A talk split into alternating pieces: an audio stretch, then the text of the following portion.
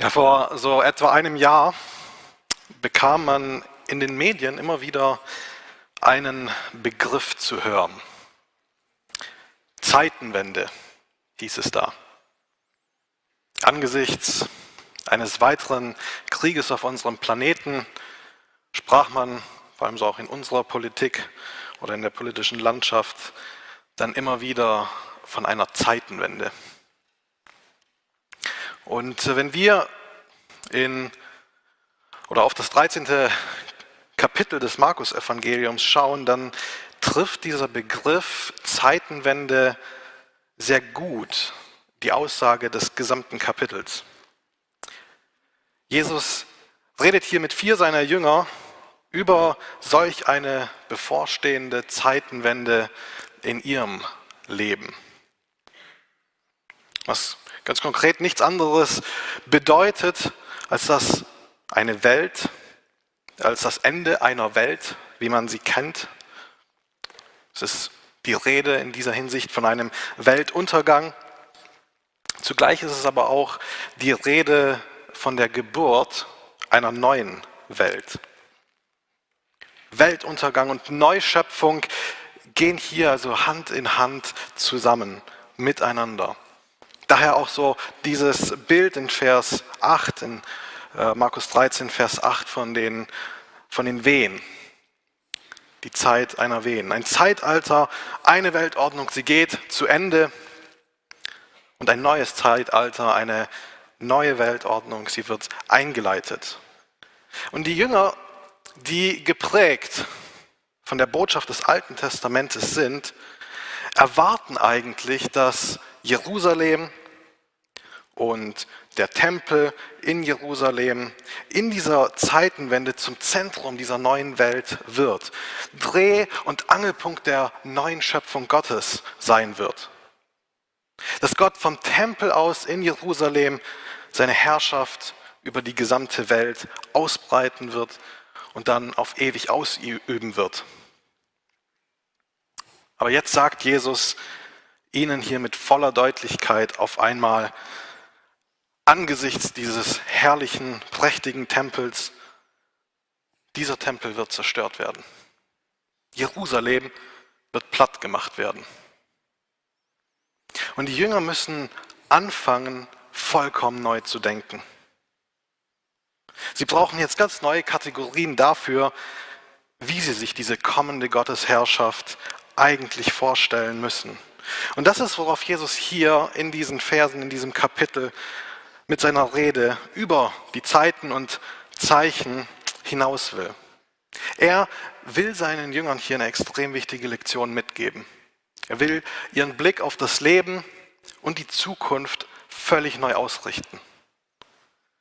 Er will ihnen wirklich eine neue Perspektive geben, einen Blick dafür, dass seine Herrschaft so ganz anders zustande kommen wird, als sie es sich bisher erträumt hatten. Und das ist die Situation, der wir hier in diesem Kapitel begegnen. Und im Kontext dieser Frage seiner Jünger nach Zeit und dem Zeichen für dieses Ende wird es jetzt in den Versen von heute konkreter. Noch ist Jesus nicht bei dem letztlichen Dann angekommen, dann ist das Ende da. Und bisher äh, war die Aussage in den ersten 13 Versen auch ein ganz klares diese ganzen Zeichen, Kriege, Erdbeben und so weiter, bedeuten noch nicht das Ende. Aber nun nennt Jesus so ein ganz konkretes Zeichen, welches das Ende dieser, dieses prächtigen Tempels anbrechen lässt. Und so habe ich die Predigt auch mit den Worten überschrieben, wenn das Ende anbricht. Wenn das Ende anbricht, was dann? Was tun? wenn es auf einmal so ganz anders kommt, als man es erwartet. Lasst uns dazu diesen Text aus Markus Kapitel 13, diese Verse 14 bis 23 lesen. Ihr dürft gerne eure Bibeln dazu aufschlagen, wenn ihr sie mit dabei habt. Markus 13, die Verse 14 bis 23. Jesus sagt, wenn ihr aber den Gräuel der Verwüstung da stehen seht, wo er nicht stehen darf, der Leser achte darauf, dann sollen die, welche in Judäa sind, in die Berge fliehen. Wer sich dann auf dem Dach befindet, steige nicht erst ins Haus hinab und gehe nicht hinein, um noch etwas aus seinem Haus zu holen. Und wer auf dem Feld ist, kehre nicht zurück, um noch seinen Mantel zu holen. Wehe aber den Frauen, die in jenen Tagen schwanger sind, und denen, die ein Kind zu stillen haben. Betet aber auch, dass dies nicht zur Winterzeit eintrete. Denn jene Tage werden eine Drangsalzzeit sein, wie es eine solche seit dem Anfang, als Gott die Welt schuf, bis jetzt noch nicht dagewesen ist. Und wie auch keine je wieder kommen wird. Und wenn der Herr diese Tage nicht verkürzt hätte, so würde kein Fleisch gerettet werden. Aber um der Auserwählten willen, die er erwählt hat, hat er diese Tage verkürzt. Wenn dann jemand zu euch sagt, seht, hier ist Christus, seht, dort ist er, so glaubt es nicht. Denn es werden falsche Christusse und falsche Propheten auftreten und werden Zeichen und Wunder tun, um wenn möglich die Erwählten zu verführen. Seht ihr euch aber vor, ich habe euch alles vorhergesagt. Jesus beginnt mit einem Schlagwort, das seine Jünger an ein furchtbares Ereignis aus der Geschichte ihres Volkes erinnert. Jesus sagt, wenn ihr aber den Gräuel der Verwüstung seht. Und damit wurde die Erinnerung seiner Jünger an ein ja, grausames Ereignis geweckt. Knapp 200 Jahre zuvor errichtete der syrische König Antiochos Epiphanes im Jahr 176, äh, 67 vor Christus im Tempel in Jerusalem einen griechischen Altar, auf dem dann Schweine geopfert wurden. Und das entheiligte, entweihte den Tempel. Dazu ein kurzer Auszug, dass wir so uns ein bisschen besser in diese Situation hineinversetzen können. Ein kurzer Auszug aus dem ersten Buch der Makkabäer. Da heißt es, der König Antiochos bestimmte durch einen Erlass, dass alle Völker seines Reiches ein einziges Volk bilden sollten. Jedes Volk musste seine besonderen Gebräuche aufgeben. Alle anderen Völker fügten sich diesem Befehl und führten den Gottesdienst ein, den der König angeordnet hatte. Auch in Israel opferten viele vor den Götzenbildern und entweihten den Sabbat. Der König schickte seine Beauftragten nach Jerusalem und in die anderen Städte Judäas. Sie überbrachten Briefe, in denen er befahl, die neuen Gebräuche einzuführen. Die Leute von Israel durften ihre neugeborenen Söhne nicht mehr beschneiden und mussten alles Mögliche tun, was unrein macht und Gott verhasst ist. Auf diese Weise sollte das Gesetz des Herrn außer Kraft gesetzt werden. Niemand durfte mehr seine Vorschriften befolgen. Der König drohte jedem, der seinem Befehl nicht gehorchte, mit der Todesstrafe. Am 15. Tag des Monats Kislev im 145. Jahr der griechischen Herrschaft ließ König Antiochus oben auf dem großen Brandopferaltar des Tempels einen Gräuel der Verwüstung aufstellen und entweihte dadurch den Tempel. Zehn Tage später, am 25. Tag des Monats, vollzogen sie auf dem Götzenaltar das erste Opfer. Frauen, die ihre Kinder beschneiden ließen, wurden nach der Anordnung des Königs hingerichtet. Die Säuglinge hängte man ihnen dabei an den Hals. Auch alle ihre Angehörigen und der Mann, der die Beschneidung vorgenommen hatte, wurden umgebracht. Eine schreckliche Erinnerung, die Jesus hier seinen Jüngern ins Gedächtnis ruft. Ein Ereignis, das bereits der Prophet Daniel einige Jahrhunderte davor genauso von Gott vorhergesagt bekommen hatte.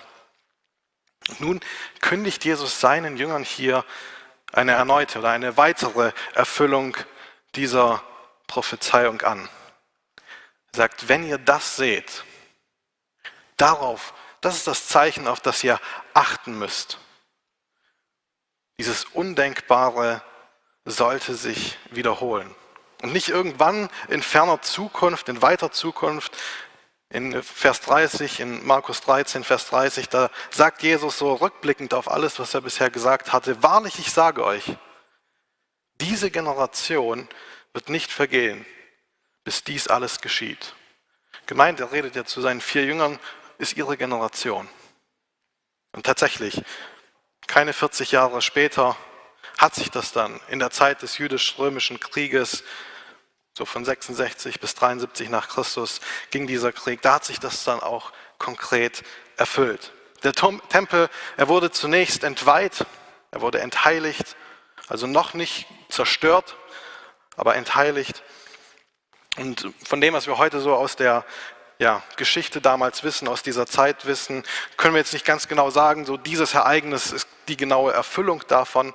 Ähm, verschiedene Ereignisse könnten hier in Betracht gezogen werden. Manche meinen zum Beispiel, dass das Aufstellen der, der, römischen Standarte, dieses römischen Feldzeichens im Tempel, dass das so die, den Tempel entheiligt hat.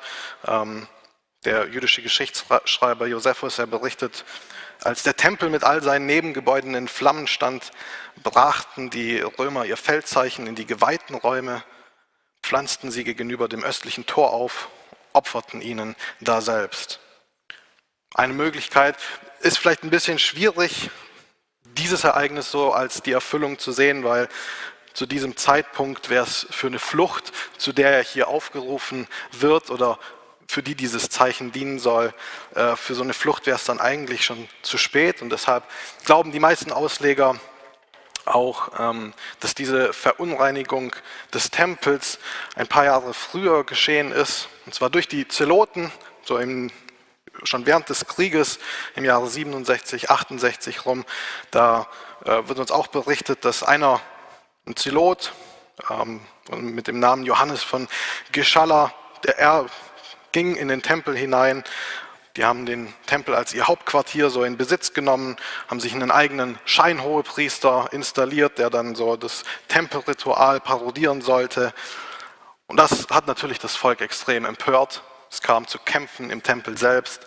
Priester wurden umgebracht, Zeloten wurden umgebracht.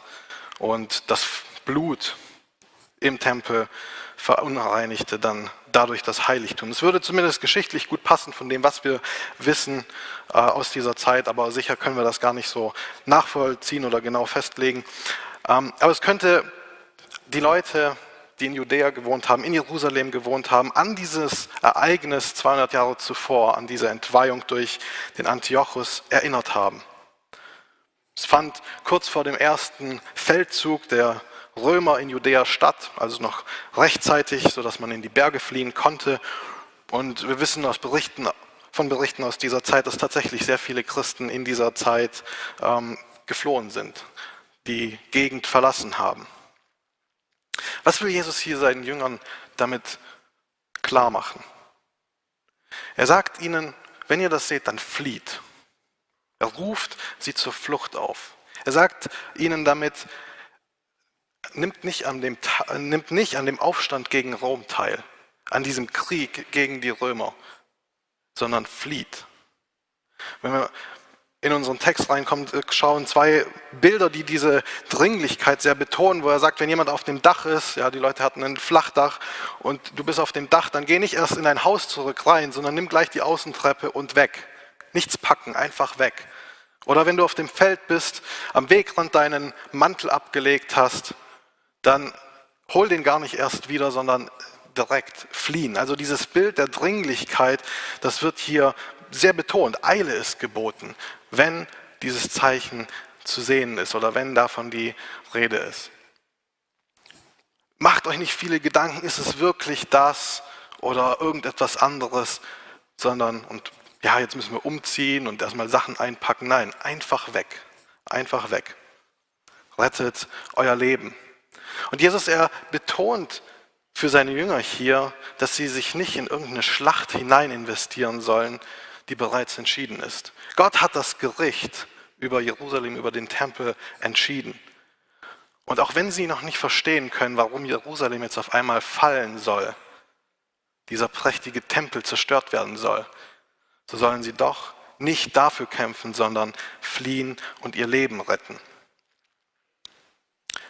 Wofür sollten wir kämpfen?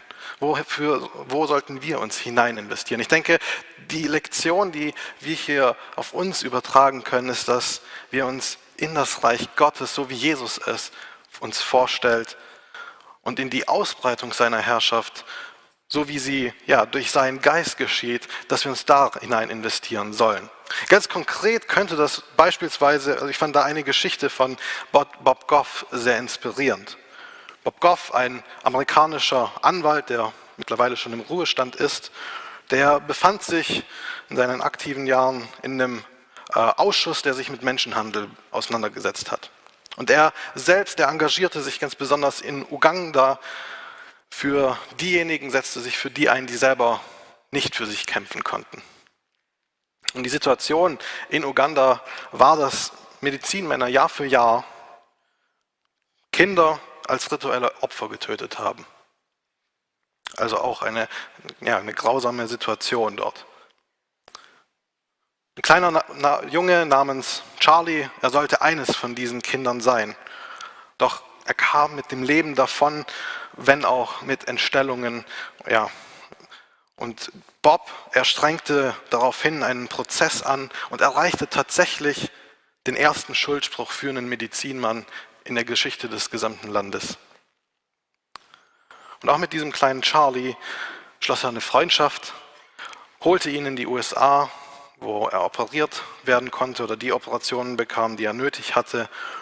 Ähm, dieser Anwalt Bob, er organisierte ein Stipendium für ihn, sodass Charlie eines Tages dann die Möglichkeit haben würde, auch aufs College zu gehen. Da war einer, der das Leid vor seinen Augen sah, der die Ungerechtigkeit sah und der seine Möglichkeiten, die ihm, zu, die ihm offen standen, nutzte, um anderen zu helfen. Hinein investieren in die Werte, in die Anliegen des Reiches Gottes, in seine Gerechtigkeit. Aber die Geschichte von Bob, sie endet hier nicht, sie geht weiter. Nachdem er nämlich den Schuldspruch für den Medizinmann in Uganda erreicht hatte, besuchte er ihn im Gefängnis. Und dieser Medizinmann übergab sein Leben Jesus und verkündete daraufhin anderen Gefangenen das Evangelium. Das ist etwas, was passieren kann, wenn wir uns in den Kampf mit dem Feind stürzen. Es geht nicht darum, die Schlacht zu gewinnen. Es geht darum, dass wir die anderen Menschen, dass wir die Menschen selbst für uns und für Jesus gewinnen. Und ich glaube, das zeichnet den Kampf für das Reich Gottes aus. Das ist dieser entscheidende Unterschied zu allen anderen Ausrichtungen, wo man sich im Leben für einsetzen kann, wo man für dies oder jenes kämpfen kann. Unser Kampf, Paulus sagt, er richtet sich nicht gegen Menschen, nicht gegen irgendein Fleisch und Blut. Unser Kampf, er richtet sich gegen eine unsichtbare Welt. Und uns geht es deshalb darum, Menschen zu gewinnen. Gott geht es darum, Menschen zu gewinnen. Wie machen wir das? Wie stürzen wir uns in so einen Kampf? Jesus gibt hier eine sehr praktische Anweisung seinen Jüngern weiter. Er sagt seinen Jüngern, da kommt was auf euch zu. Und wenn ihr dieses Zeichen seht, dann flieht. Und er sagt hier sogar, in, äh, wehe diesen, den Schwangeren, wehe den Frauen, die ein Kind zu stillen haben. Und dann folgt aber diese Aufforderung. Betet. Betet aber auch, dass dies nicht zur Winterzeit eintrete.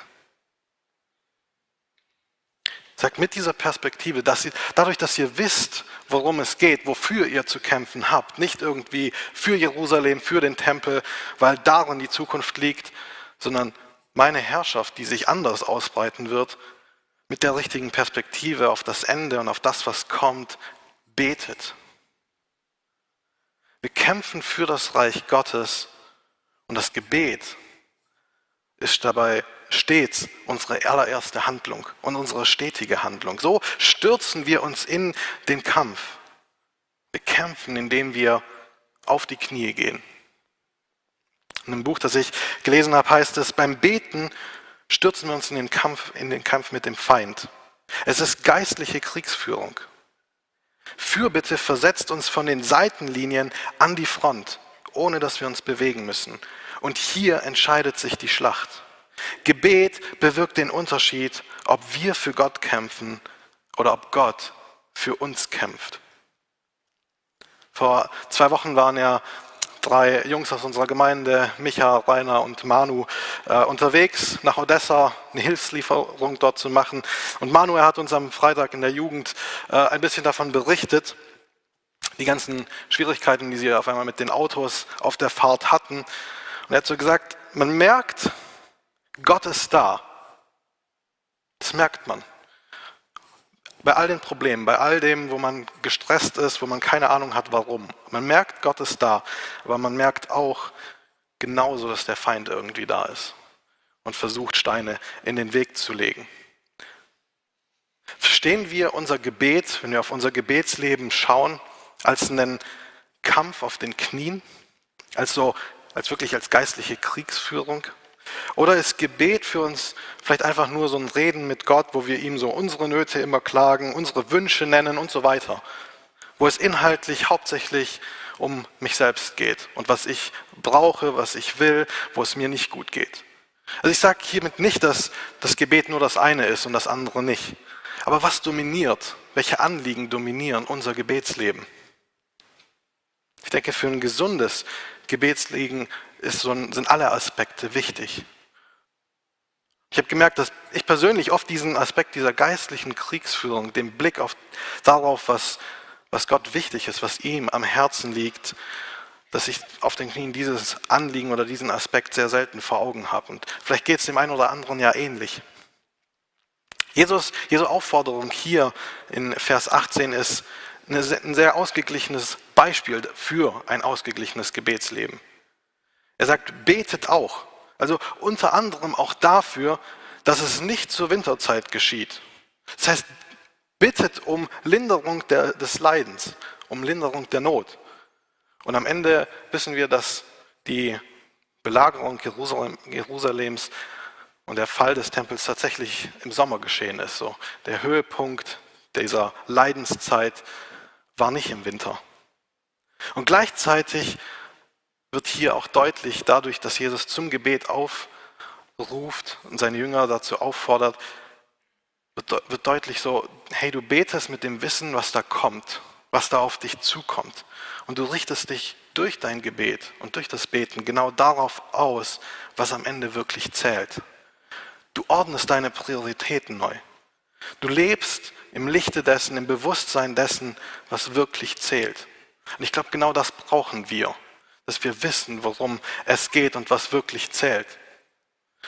Nun, worum geht es wirklich? Was zählt wirklich? Ich denke, die Antwort finden wir ähm, in den Versen 19 und 20. In diesen beiden Versen wird uns Gottes Charakter eigentlich sehr schön aufgezeigt und beschrieben. Vielleicht sticht uns das auf den ersten Blick gar nicht so ins Auge, weil gerade diese beiden Verse uns inhaltlich so ein sehr düsteres Bild vor Augen malen. Und Jesus hier scheinbar auch plötzlich von einem ganz anderen Ereignis zu sprechen scheint. Wir lesen und fragen uns, Jesus, worüber redest du eigentlich gerade? Weil auf der einen Seite ist klar, jetzt folgt hier eine Begründung für die Aufforderung der Flucht. Das heißt, denn, denn in jenen Tagen wird eine Drangsal sein. Also die Rede ist von den Tagen, die auf das eben von Jesus benannte Zeichen folgen auf dieses Gräuelbild der Verwüstung, das den Tempel entweihen würde. Also es geht ganz konkret um die Zeit der sich zuspitzenden Konflikte in Judäa selbst, die dann eben um 70 nach Christus mit der Zerstörung des Tempels ihren Höhepunkt finden würden. Aber dann lesen wir da weiter, wie Jesus sagt, Vers 19, also denn jene Tage werden eine Drangsalzzeit sein, wie eine solche seit dem Anfang, als Gott die Welt schuf, bis jetzt noch nicht da gewesen ist. Okay? Und wie auch keine je wieder kommen wird. Aha. Und dann sind wir vielleicht so ein bisschen verwirrt. Weil vielleicht denken wir so ans Buch der Offenbarung oder an irgendwelche Endzeitmodelle oder Endzeitvorstellungen, die wir sie vielleicht in unserem Kopf haben. Und dann passt diese Aussage plötzlich nicht mehr in die Zeit von damals hinein weil die große Trübsal ja noch aussteht. Und dann stellt sich uns die Frage, ja, wovon redet Jesus jetzt hier eigentlich? Immer noch von dieser Zeit des jüdisch-römischen Krieges damals oder doch eher von einer Zeit ganz am Ende der Tage? die selbst für uns noch in der Zukunft liegt. Das muss ja irgendwie scheinbar der Fall sein, weil Jesus hier deutlich sagt, jene Tage werden eine Drangsalzzeit sein, wie auch keine je wieder kommen wird. Eine Zeit der Not, wie es sie noch nie gab und wie es sie auch nie wieder geben wird.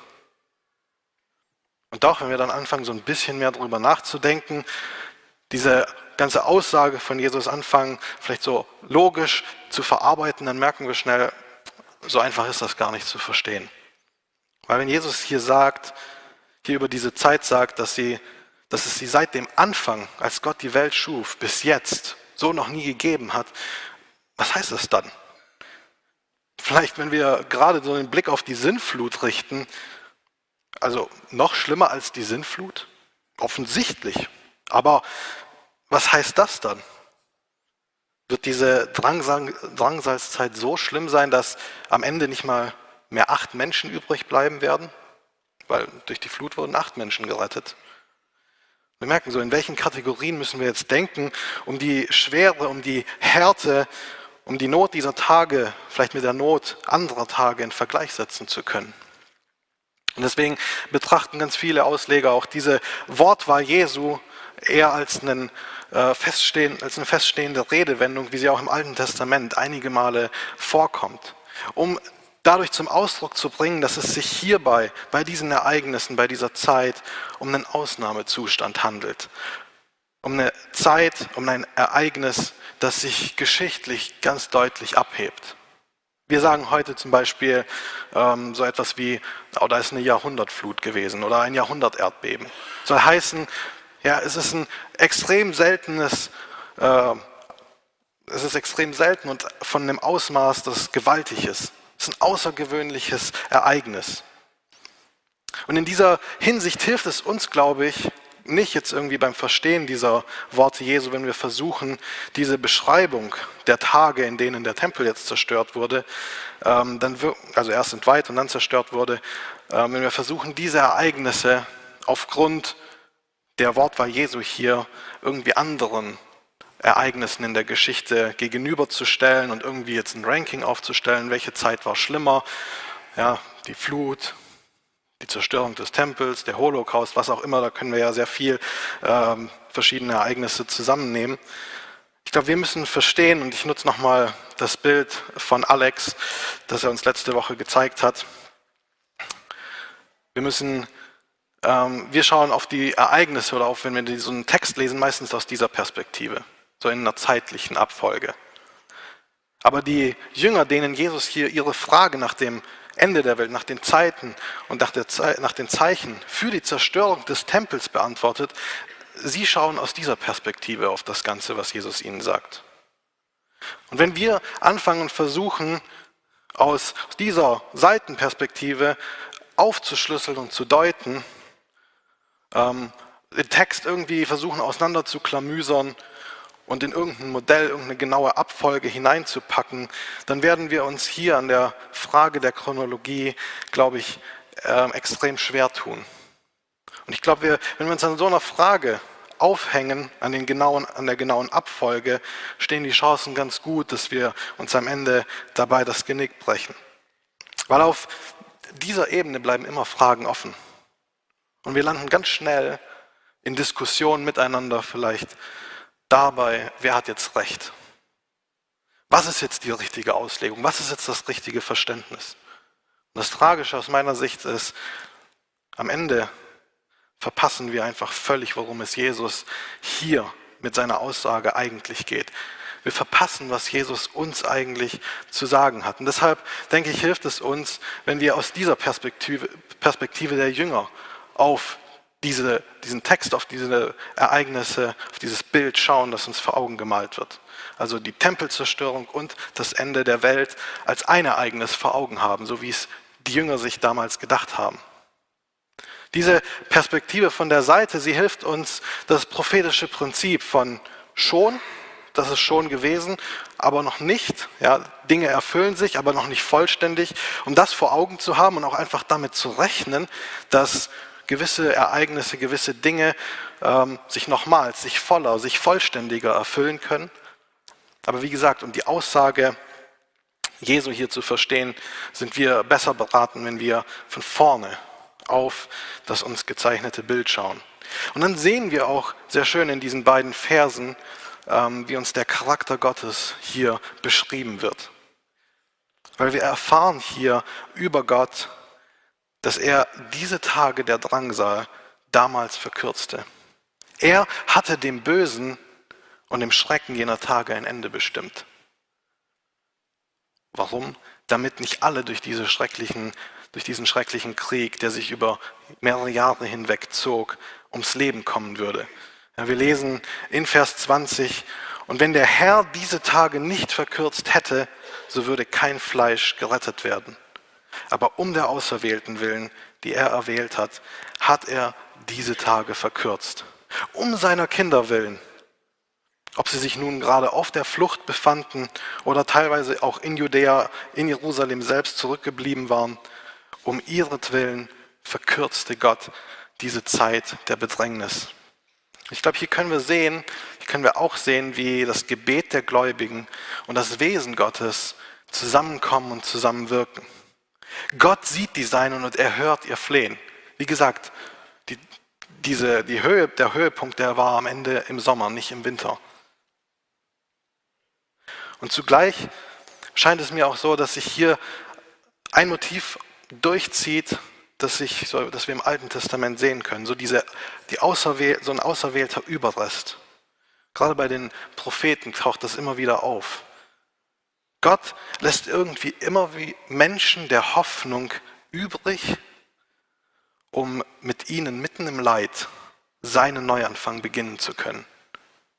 Und so schreibt ein Ausleger, die Auserwählten sind der Neuanfang Gottes in einer vergehenden Welt.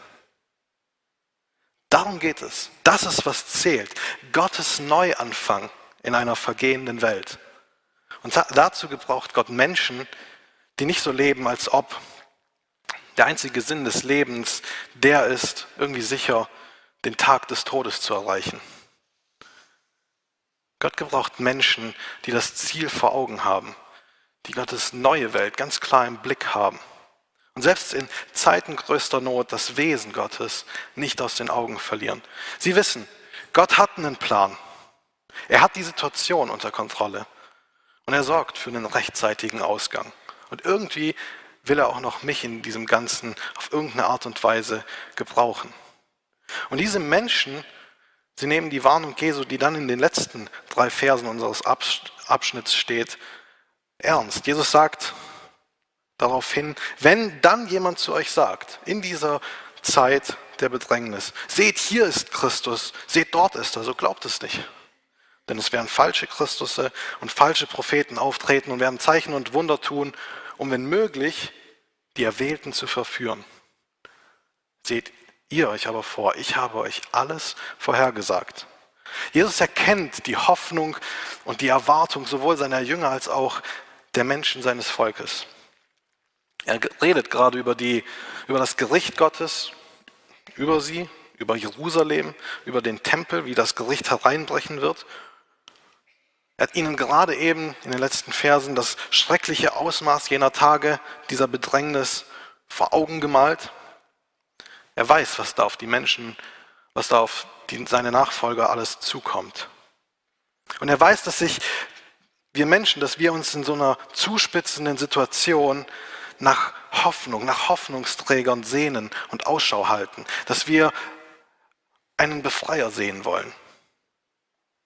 Und er weiß, dass es immer wieder Menschen geben wird, die sich selbst als, gerade jetzt hier in dieser Situation, die sich selbst als von Gott gesandte Retter verstehen werden. Und so warnt Jesus seine Jünger nochmals ganz ausdrücklich vor solchen falschen Christussen und falschen Propheten. Vor Menschen, die einen scheinbaren Ausweg aus der Miserie des Volkes anzubieten haben. Die einen Plan dafür haben, das Problem damals mit den Römern zu lösen.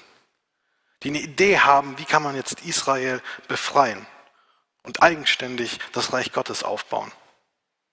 Und wie zu Beginn gesagt. Jesus, er will seinen Jüngern hier mit der Antwort, die er ihnen auf ihre Frage gibt, Jesus will ihnen einen Blick dafür geben, dass seine Herrschaft doch so ganz anders in dieser Welt zustande kommen wird. Ganz anders, als sie es sich erdacht haben oder erträumen könnten. Sie müssen loslassen vom Tempel, loslassen von Jerusalem als dem Symbol, das eigentlich ihre Hoffnung ist, das eigentlich Gottes Gegenwart symbolisiert hat. Sie müssen loslassen, diesen Gedanken loslassen, dass es wert ist, für diese Dinge zu kämpfen, sie zu verteidigen. Und selbst wenn mitten in diesen Tagen der Not, wenn selbst wenn sie mitten da drin stecken, dann sollen sie sich keine falschen Hoffnungen machen lassen. Josephus, er sagt so rückblickend auf diese Zeit der Belagerung Jerusalems, so, ließen sich, so ließ sich das elende Volk damals von Verführern und Betrügern, die sich fälschlich als Gesandte Gottes ausgaben, beschwatzen. Bereits in der Apostelgeschichte lesen wir von Leuten wie Feudas, Simon oder dem Ägypter, die sich als solche falschen Hoffnungsträger präsentierten. Und das zog sich durch, das zieht sich durch durch die Geschichte hindurch. Und Jesus, er sagt hier seinen Jüngern, lasst euch nicht täuschen. Lasst euch nicht verführen. Erwartet nicht, dass ich in diesen Tagen kommen werde, um das Gericht Gottes über Jerusalem und den Tempel irgendwie aufzuhalten. Lasst euch durch keine Zeichen und Wunder von irgendjemandem verunsichern. Seht ihr euch vor. Ich habe euch alles vorhergesagt. Heute schauen wir auf diese Ereignisse zurück. Und wir sehen, wie all das, was Jesus seinen Jüngern hier gesagt hat, wie all das eingetroffen ist. Und die Frage für uns heute bleibt im Kern aber genauso die gleiche Frage.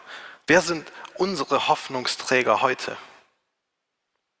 Wo stehen wir heute in der Gefahr, irgendwo für falsche Dinge zu kämpfen? Welche Sorgen und welche Ängste bestimmen unser Denken und unser Handeln? Mit welcher Perspektive warten wir auf unseren Herrn? Auf den einzig wahren Hoffnungsträger, der uns niemals enttäuschen wird. Wissen wir, wofür wir leben? Weißt du, wofür du lebst? Der Feind in der unsichtbaren Welt, er ist unermüdlich daran interessiert und darum bemüht, uns abzulenken und lahmzulegen. Und alles, was er dafür machen muss, ist in uns einfach nur eine falsche Hoffnung zu wecken. Wenn wir unseren Blick nicht aktiv auf unseren Herrn ausgerichtet halten, und zwar so, wie er sich selbst uns in seinem Wort zeigt, dann stehen auch wir in der Gefahr, irgendwelchen falschen Erwartungen ihm gegenüber aufzulaufen, von ihm Dinge zu erwarten, die ihm überhaupt nicht entsprechen. Ein Pastor fragt so recht treffend in einem Buch, wann haben wir angefangen zu glauben, dass Jesus gestorben ist, um uns Sicherheit zu geben? Wann haben wir angefangen zu glauben, dass Jesus gestorben ist, um uns Sicherheit zu geben? Er starb, um uns gefährlich zu machen, schreibt er weiter. Der Wille Gottes ist kein Versicherungsplan, sondern ein kühner Plan. Der Wille Gottes sichert uns nicht ab, er fordert uns heraus. Es ist an der Zeit, aufzuhören, so zu leben, als sei der einzige Sinn des Lebens, sicher den Tag des Todes zu erreichen. Jesus ernennt seinen Jüngern ein ganz konkretes Zeichen für den Anfang vom Ende. Wenn ihr seht, wenn ihr seht, dann flieht. Das ist die Botschaft an die gläubigen Bewohner Judäas. Flieht, aber flieht nicht irgendwie in die vermeintlich sichere Stadt hinter die dicken Mauern Jerusalems, nein, flieht in die Berge. Also die Botschaft ist, wisst, wofür es sich zu kämpfen lohnt und wofür nicht. Und kämpft dann auf die richtige Art und Weise für das Reich Gottes. Indem ihr jetzt nicht versucht, diese Schlacht zu gewinnen, sondern indem ihr versucht, Menschen zu gewinnen. Denn Gott will Menschen retten. Deshalb verkürzt er auch damals die Tage. Und deshalb stürzt euch in den Kampf, indem ihr auf die Knie geht. Damit ihr euch auf der einen Seite nicht verführen lasst, damit ihr euch aber auch auf der anderen Seite von eurem Vater im Himmel gebrauchen lasst, sodass er durch euch als seine Auserwählten einen Neuanfang in dieser Welt, in dieser vergehenden Welt machen kann. Ich glaube, das ist die Botschaft, die wir aus diesen Worten Jesu über die Zerstörung, über die Entweihung des Tempels heute für uns mitnehmen können. Und ich will uns ermutigen, verlieren wir niemals das Wesen Gottes aus dem Blick.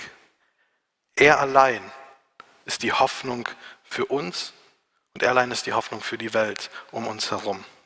Amen.